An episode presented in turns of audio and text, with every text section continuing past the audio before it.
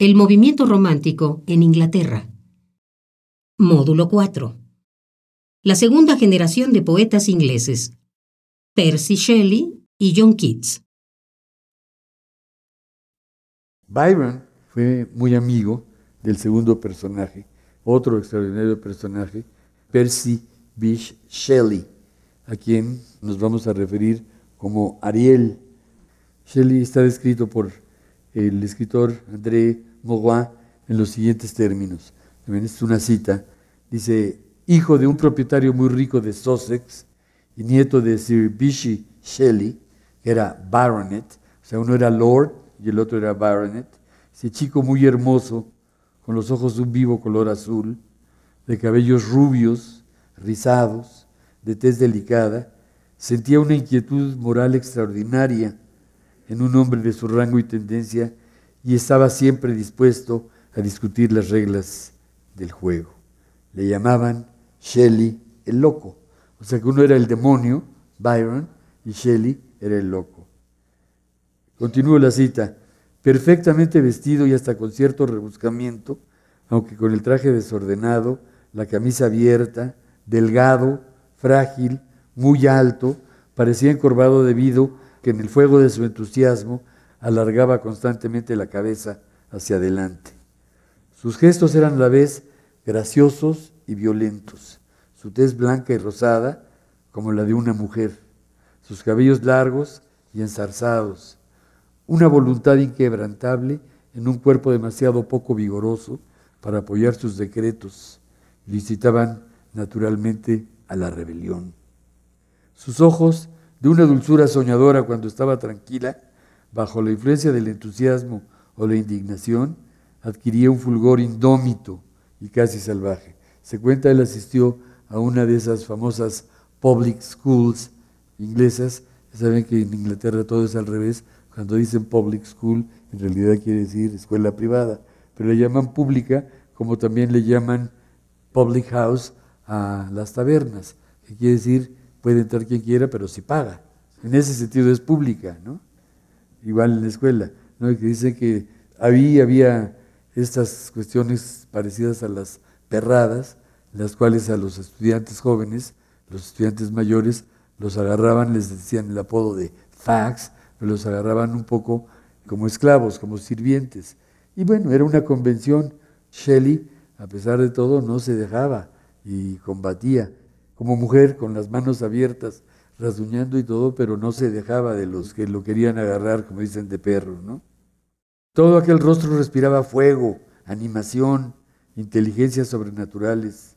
Y la expresión moral no era menos sobrecogedora que la expresión intelectual, pues en sus rasgos siempre había un poquito de dulzura, de delicadeza, de ardor religioso que recordaba a los santos de los grandes frescos de Florencia es como más espiritual, más ingenuo, es un Ariel, una figura volátil, y vamos a ver también qué clase de vida tuvo Shelley, que también es muy interesante. Ese mismo joven, que como les digo había estudiado en Eton, que es la escuela preparatoria para los aristócratas ingleses, así como Byron también estuvo en una public school que se llama Harrow, y luego ingresó a la Universidad de Oxford.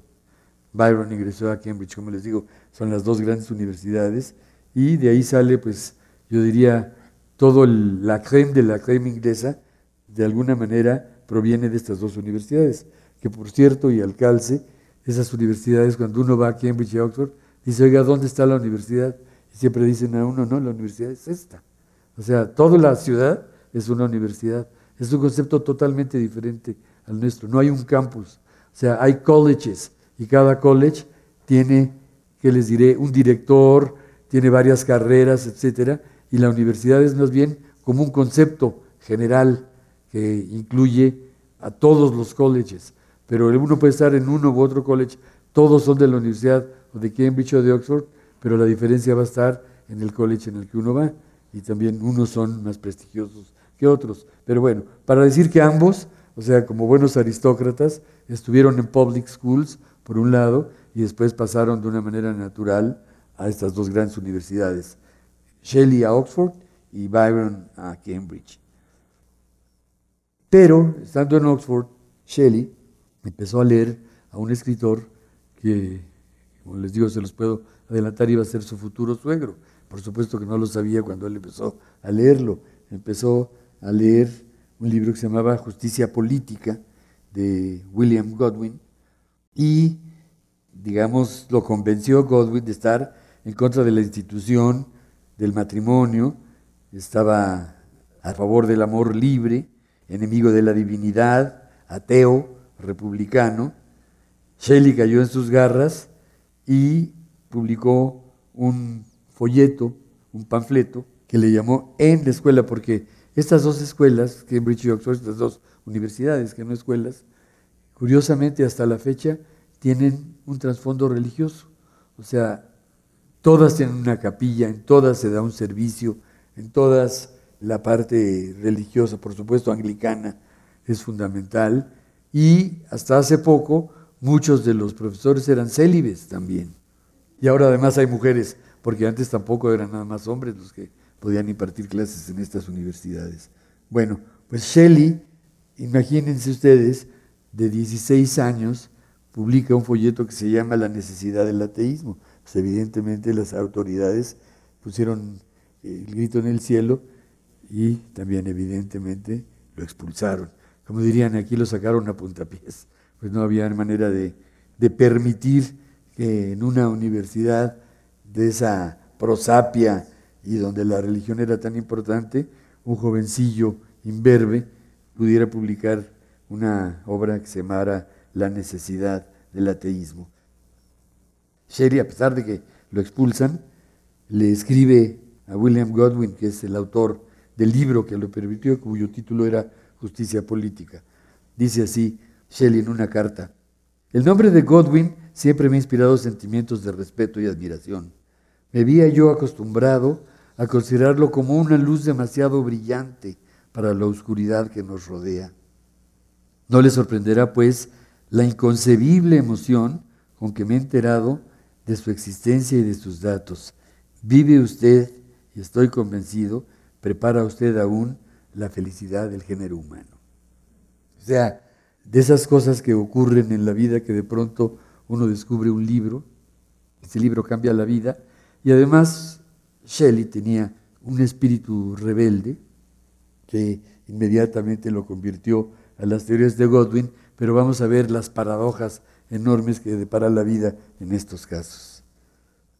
O sea, Shelley, influido por Godwin, se había propuesto lo siguiente, y así lo dice. Me recuerda mucho, por cierto, a la frase que usa Stephen Dedalus en el retrato del artista adolescente de James Joyce, cuando hace, digamos, su pronunciamiento de lo que quiere ser. Dice así, juro ser tan juicioso y libre como pueda, juro no hacerme cómplice, ni siquiera con mi silencio, de los egoístas y de los poderosos. Juro consagrar mi vida a la belleza. O sea, en cierto modo era un, radical. También influido por eh, Godwin, consideraba que el matrimonio era odioso y detestable y que la gente honorable no necesitaba leyes y mucho menos preceptos religiosos para poder amarse. Pero dicen que más rápido cae un hablador que un cojo. A pesar de todas esas creencias, Shelley se enamora de una chica de 16 años y al enterarse, para su sorpresa, que Godwin estaba casado, de hecho no solo se estaba casado, era, había sido viudo y se volvió a casar, o sea, el, escritor que, de justicia poética que decía que no había que casarse, que había que ser ateo, que no se necesitaba ninguna referencia para poder amar, etc., se había casado primero con Mary Wollstonecraft, es una de las pioneras del feminismo de Inglaterra, una mujer extraordinaria en sí misma, y Shelley se enamora de una chica de 16 años, se entera que Godwin está casado, no solo casado, que ha reincidido, y entonces él decide casarse, ¿no? Con una chica de 16, él tiene apenas 19 años, se casa con una chica de 16 con la que huye, pero como le va a pasar también en la vida, no se conforma con huir, robarse, como se diría ahora, a la chica, sino se roba a la chica y a una de las hermanas y se van a Escocia. Con ella, con Harriet, va a tener dos hijos. Claro, su papá se va a molestar, lo va a desheredar, van a vivir al garete, se va a distanciar de su padre lo desheredan y lo dejan sin posición social y empieza a vivir como un paria. Pero pasa el tiempo, tienen dos hijos, empieza a ver pues lo que tantas veces sucede, como dicen, cuando por la puerta entra la necesidad, el amor se sale por la ventana. Cuando empiezan a tener problemas económicos, dos hijos, presiones. Él, aunque era, digamos, de una buena familia, tenía que pedir dinero prestado, pero ya saben ustedes cómo son los usureros, le prestaban, por decirles, mil guineas y le cobraban cuatro mil, o sea, al 400% le cobraban. Iba, por supuesto, todo el tiempo endeudándose más y más. Con el tiempo abandona a su mujer Harriet, a sus hijos a su suerte, con la gran paradoja que a veces, ¿por qué ocurren estas cosas? Se enamora de una de las hijas de Godwin. Él frecuentaba a Godwin como su ídolo, lo frecuentaba en su casa. Godwin tenía tres hijas. La primera, se llama Mary, la que va a ser la esposa, que era la hija de Mary Wollstonecraft, pero vivía en Escocia. Y Shelley, precisamente por el trato, etcétera, tenía encantadas a las otras dos chicas, o sea, con su conversación, con su poesía, con sus actitudes, también con su atractivo físico, etcétera. Y era muy bien visto en la casa porque él llegaba sobre todo a conversar, a admirar al papá, a intercambiar ideas. Pero de pronto llega la chica, la otra hermana, que era la primera, la mayor, que estaba viviendo en Escocia, y se prenda de ella no la conocía y entonces Godwin se opone a la relación. O sea, el suegro se pone pesado a pesar de que Shelley lo ayudaba a sostenerse económicamente. Así que un buen día también Shelley se ve forzado y se fuga con Mary y con una hermana de Mary. Ahora no a Escocia, sino ahora a Francia, como antes se fugó con Harriet y con su hermana Elise. Pasa el tiempo, ya ven que generalmente en estos casos, como en México también sucede, se fugan y ya luego los papás perdonan y ya cuando regresan, pero no, Godwin se negó a recibir a los fugitivos. Y Shelley se defendía alegando que él solo había aplicado los principios escritos por su suegro en political justice, ¿no? Pero fíjese nada más qué defensa tan ridícula. Godwin se defendía diciendo que esas ideas eran utópicas para ser aplicadas en Londres donde lo había dejado él en ridículo frente a sus amigos, pues claro, se había llevado a su hija con sus ideas, ¿no? Entonces Godwin lo va a desconocer, le retira la palabra y le reclama haber secuestrado a dos de sus hijas. Pero, dice el dicho, que la desgracia y el amor se llevan bien. Así que Mary, en una de sus cartas, le escribe esto a Shelley.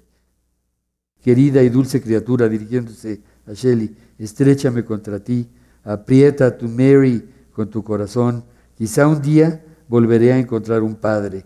Hasta entonces, sé tú todo para mí, amor.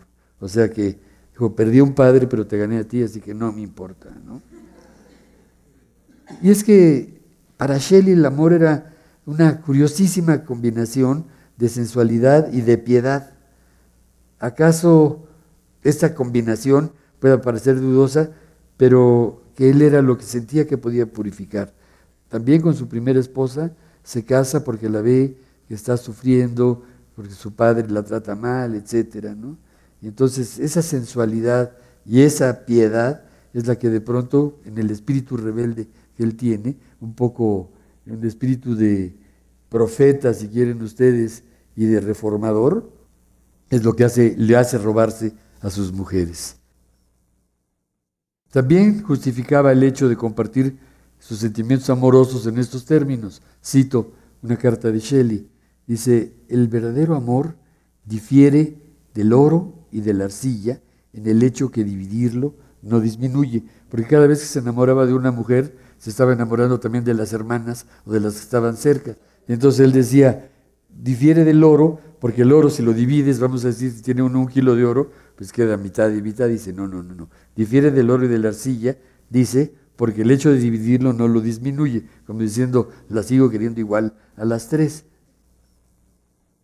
El chiste es que Shelley siempre estaba enamorado de dos o más mujeres, pero contrario a Byron, no quiere decir que las utilizara, nada más, casi era un amor más platónico y un amor más espiritual. Y lo que él buscaba en las mujeres, contrario a Byron, que quería, digamos, sus cuerpos, poseerlas, él más bien lo que quería era una fuente de exaltación, una fuente de inspiración.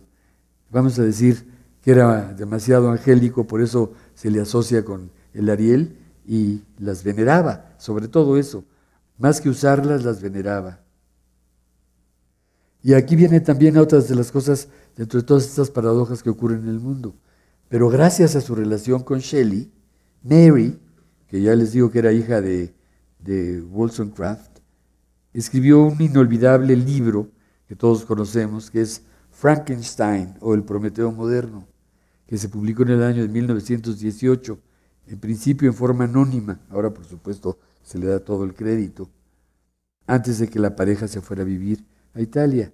Y lo que resultó es que un día Byron, cuando vivía él ya en Italia, en una villa Diodati, cerca del lago de Génova, una noche propuso, vamos a escribir todos una historia de fantasmas. Era Shelley, Byron, Mary, otro amigo italiano que estaba ahí. Una especie de concurso, vamos a escribir una buena historia de fantasmas. Pues bueno, como sucede muchas veces cuando se hacen estas propuestas, la única que lo escribió fue Mary pero con ello pasó a la posteridad como la autora de una novela que rompió con las convenciones de la novela gótica y para muchos es la primera novela de ciencia ficción. Si ustedes se acuerdan, se supone que Frankenstein mide ocho pies de estatura, o sea, mide dos metros veinte o algo por el estilo. Además, bueno, el famoso tubo y además toda la parte de cómo le dan vida, que es recuperar un cadáver, ponerlo en, este, en electricidad, como reanimarlo, es un animal contrahecho, pero bueno, la leyenda y la imagen se quedó ya, cuando uno dice es un Frankenstein, uno ya entiende perfectamente todo lo que eso quiere decir. Los Shelley se exiliaron para irse a vivir a Italia, en una casita, en la playa, cerca de Livorno, y cerca de ahí también vivía Lord Byron. Ellos siempre tuvieron una relación curiosísima porque sucede mucho entre poetas y amigos, que era contradictoria, era de atracción y de celos competitiva y compleja. Yo siempre digo que a veces los celos profesionales son peor y menos justificados que los celos pasionales, porque los celos pasionales uno dice, yo amo a esta mujer o a este hombre, si no puedo concebir que alguien más lo ame, y esos son los celos pasionales. No, los celos profesionales tocan más bien con la envidia, con la competencia, con la tristeza que causa que uno destaque más que el otro, etcétera, ¿no? Bueno, pero esa era la compleja relación entre Shelley y Byron. Estando en Italia, mandan ambos a construir una embarcación. La de Shelley es típico de él, en principio le pone a su embarcación, le pone Don Juan, es decir, Don Juan, que era como su amigo, ¿no? Pero Byron, que era bastante más narciso y que no le importaba mucho, le pone a su embarcación Bolívar.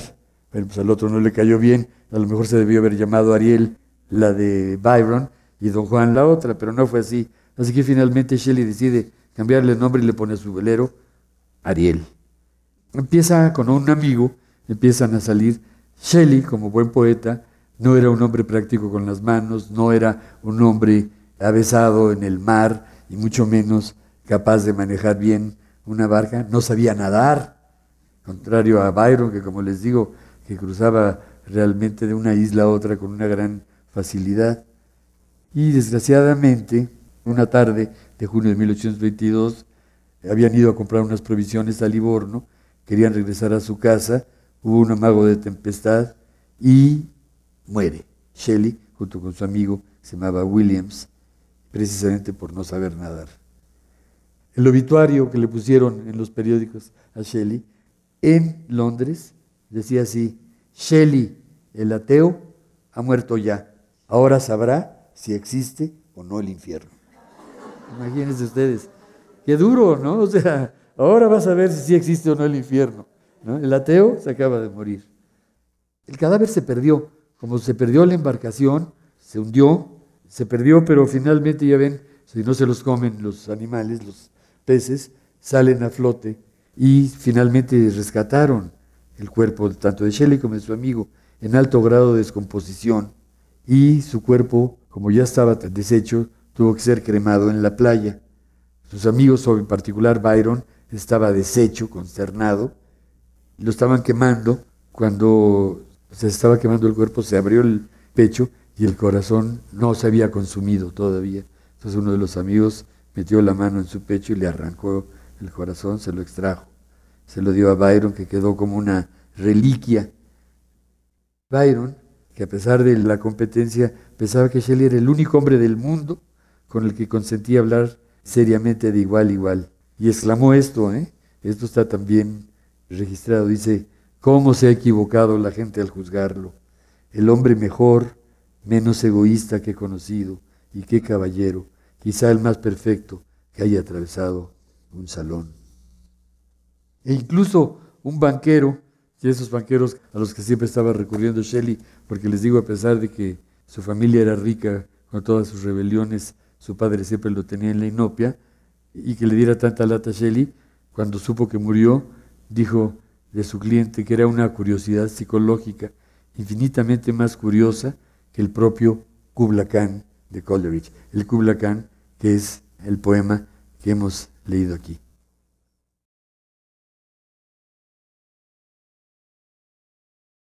Bueno, pues, ¿qué les parece las personalidades de estos dos grandes poetas de una gran intensidad, de dos rebeldes natos, dos extraordinarios poetas? Espero que nos quede un poquito de tiempo también para revisar parte de sus poemas, pero ahora la imagen que tenemos en la pantalla es la de Adonis, que es John Keats. De los tres, acaso es el más puro de la segunda generación del gran romanticismo porque contrario a Shelley y a Byron, o Byron y Shelley, él no va a luchar para reivindicar ninguna idea o ninguna vanidad personal o narcisista, sino que va a tratar de observar el mundo, como les dije, a través de la belleza y de la verdad, como lo establece en su famoso poema Oda a una urna griega, de la que ya he hecho algunos comentarios. Así está descrito Keats. Dice, tenía los hombros anchos para su estatura, poseía un rostro en el que la energía y la sensibilidad estaban mezcladas a través de la enfermedad, porque él padecía de tuberculosis. Cada uno de sus rasgos estaba bien definido y delicadamente trazado. Tenía la cara larga, la barbilla delicada, las mejillas hundidas y los ojos tiernos y brillantes, oscuros y sensibles. También contrario a Byron y a Keats, él no pertenecía a la clase aristocrática inglesa. Trabajaba durante una época joven en una farmacia y finalmente quiso estudiar medicina, pero como era un devoto lector de poesía, tuvo la oportunidad de conocer a uno de los poetas de la primera generación que les he comentado aquí, de nombre Lee Hunt, que le publicó un soneto que se titula Leer el Homero de Chapman, en la revista de, que dirigía Lee Hunt, y se inició en la poesía ayudado por sus amigos Hazlitt, Lamb y Shelley, que como les he dicho es también realmente espectacular y rarísimo el hecho de que todo este grupo se haya mantenido compacto y unido. La primera y la segunda generación se admiraban, se querían, se ayudaban y gracias a eso también el movimiento romántico en Inglaterra tuvo esa gran potencia y ese gran poder. Hay poetas, yo diría que hay poetas que son totalmente natos, espontáneos. Algunos son, digamos, rebuscados, pero yo, por ejemplo, si pienso en poetas espontáneos, o sea, que se les brote la poesía naturalmente, lo primero que se me ocurre pensar, en principio, por ejemplo, es Pablo Neruda. Otro que se me ocurre sería alguien como Antonio Machado o todavía más García Lorca, ¿no? Digo, García Lorca que su manera de percibir el mundo inmediatamente, que le surja la poesía, ¿no? Y eso es lo que le pasaba a Keats. O sea, publicó su primer libro cuando tenía apenas 22 años. En 1918 escribe sus poemas más bellos, como la Oda a un ruiseñor, y bueno, la oda a la urna griega, la oda a la melancolía, etc. Influenciado muchas de las cosas de él por el propio Coleridge. Por eso les digo que entre todos finalmente formaron un grupo muy compacto donde se ayudaban, se apoyaban, se leían y al mismo tiempo se admiraban, que eso es otra de las cosas extraordinarias. A él, como les digo, el apodo de Adonis se lo puso Shelley, así como decíamos que Shelley le puso a su barco Don Juan, y ya oímos las palabras de Byron cuando murió Shelley. O sea, había realmente camaradería al margen, digo, de lo que comentábamos, que a veces es inevitable que existan también los celos. Recordemos que él murió a los 25 años y, y meses. Escribió unas cartas también muy interesantes en torno a la poesía, sobre todo a sus hermanos. Sus hermanos se llamaba Tom, George y una hermana que se llamaba Fanny. Entre ellas se encuentra una carta en donde define una expresión que en inglés se dice negative capability, yo le llamaría en español la capacidad negativa que a veces produce el arte, perdón, que a veces la traducción al español hace que uno lleve más palabras, pero una capacidad negativa que produce el arte, en la que en la carta dice que cuando un ser humano incurre en una incertidumbre, misterio, duda, sin necesidad de que intervenga la razón, es cuando un gran poeta influye de tal modo de belleza que sobrepasa cualquier consideración. A lo mejor esto no se entiende bien, pero espero con el ejemplo que les voy a poner quede claro. Se llama negative capability, le vamos a decir capacidad negativa.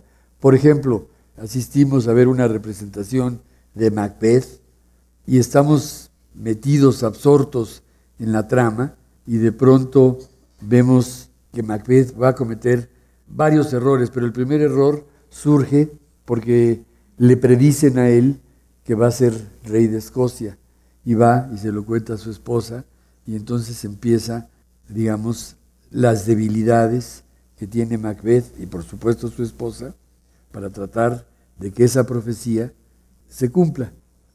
Cuando uno está inmerso en la obra, no quiere decir que uno no tenga la facultad de decir está cometiendo algo malo, pero estamos tan absortos y tan compenetrados en el personaje que casi casi lo que pensamos es no hagas eso, Macbeth, no lo hagas. O sea que esa es la capacidad negativa de la que habla Keats, ¿no? La capacidad que de pronto uno adquiere para reconocer, por un lado, que es algo malo, pero por otro lado, casi para querer que le salgan bien las cosas a Macbeth. Esa suerte de ambigüedad que se da, él lo pone ahí entonces cuando dice que el sentido de la belleza sobrepasa cualquier otra consideración. Muere su hermano Tom de tuberculosis y él se ve en la necesidad de cambiarse a casa de otro amigo, que se llama Charles Armitage Brown, en las afueras de Londres, donde va a conocer a la que sería su musa, Fanny Brown, de la que se enamora perdidamente y a la que le dedica uno de sus poemas que se titula La Noche de Santa Inés. La relación nunca se concreta, porque él sabía muy bien que su vida estaba muy limitada, se iba a morir en un año de vida, no albergó mayores ilusiones de contraer matrimonio con ella, sin embargo le escribió algunos poemas muy bellos, pero vean ustedes la diferencia entre Byron, Shelley y Keats. Keats prácticamente, digo, no lo puedo asegurar, pero casi puedo decir que murió virgen, mientras que Byron y Shelley, Shelley a los 19 años ya se había casado y además, como les digo, se medio entrampaba con las hermanas y con la esposa y etcétera, ¿no? Y no digamos Byron, que como les digo, se le ofrecían las mujeres así al por mayor. Keats, en un sentido, qué curioso y contrario a, otra vez a Byron y Shelley, carece de historia porque casi no le sucedió nada. Así como a Byron y a Shelley le sobraron dichas y desdichas, ¿no? O sea, tuvieron, vivieron una vida tan intensa que tuvieron cosas, muchas placenteras y también muchas desdichadas, ¿no? Su gran problema, el gran problema de Keats consistió en haberse contagiado de tuberculosis en 1820 y haber padecido la enfermedad a la par de su amor por la poesía. No tuvo una vida mundana, ni los amoríos salvajes de Byron, y mucho menos la arrogancia y aristocracia y calidad de héroe. Tampoco participó de los amores sacrificados de Shelley, ni de sus intentos de redimir a la humanidad con ideas radicales en favor del ateísmo, del amor libre, del vegetarianismo, que se me olvidó comentarles que Shelley también era vegetariano, y de la liberación de Irlanda, porque un día se le ocurrió también cuando se casó con su primera esposa irse a Irlanda a tratar de convencer a los irlandeses de que se liberaran, pero lo sacaron prácticamente con cajas destempladas los irlandeses, que son tan desorganizados y tan curiosos, tan parecidos, por cierto, a los mexicanos, pero bueno. En el año de 1820, él también sale a Italia, pero él no como Byron ni como Shelley por problemas de orden social o de matrimonio, sino porque le parecía que el clima de Italia, de ayudarse con la tuberculosis que tenía, buscando un clima pues más propicio para curarse, ¿no? Vivían en un departamento muy cerca de la Plaza de España, en esa famosa escalinata, y murió en 1821, o sea, apenas 25 años y unos meses.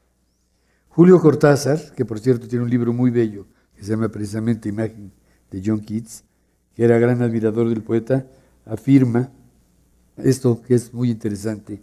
Dice, del Keats de los 18 años al de los 23 hay una sola diferencia que va de la manzana verde a la madura. O sea, el tipo, con esa, como les digo, capacidad innata de, para la poesía, maduró en escasos cuatro años. Se no necesitó eternidad para ser el mismo. Parecía destinado al perfecto ocio creador, que es la tarea apolínea cenital. Y tal vez por eso es que se le considera a Keats el poeta sublime por excelencia dentro del movimiento romántico.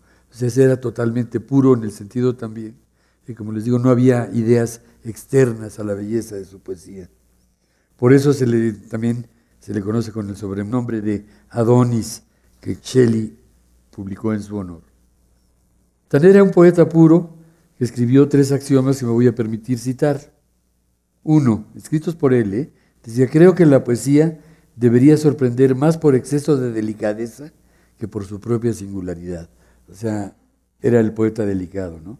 Debería sorprender al lector más por la articulación de sus ideas sublimes, como si formaran parte de sus recuerdos. Como les digo, es como Neruda y como García Lorca, que de pronto el famoso verde que te quiero verde o no sé, cualquiera de los poemas, el de la alcachofa, el de la cebolla de Neruda o la autobiografía de Machado, surgen casi casi sin ningún esfuerzo. ¿no? Luego el otro segundo aforismo dice, la aspiración a la belleza nunca debe quedarse a medias. Se debe dejar al lector más que contento, sin aliento, o sea, sorprendido. ¿no? La creación, el desarrollo y la realización de las imágenes como el sol debe llegar de manera espontánea, brillar y ocultarse sin aspavientos, aunque su magnificencia no debe escatimar la belleza de un crepúsculo. Pero es más fácil argumentar lo que debería ser la poesía más que escribirla. O sea, él está a favor, como les digo, de la espontaneidad. El tercer punto dice, si la poesía no fuera tan natural como las hojas de un árbol, entonces sería mejor que no existiera. Si Endimión me sirve como obra pionera, ¿acaso debería estar contento por ello? Pues gracias a Dios puedo leer y hasta entender a Shakespeare a profundidad. Y yo tengo, estoy seguro, muchos amigos que si llegara a fracasar, atribuirán cualquier cambio en mi vida y en mi temperamento más a mi humildad que a mi soberbia a ocultarme en las alas de algún otro gran poeta, más que en la amargura de no haber sido apreciado debidamente.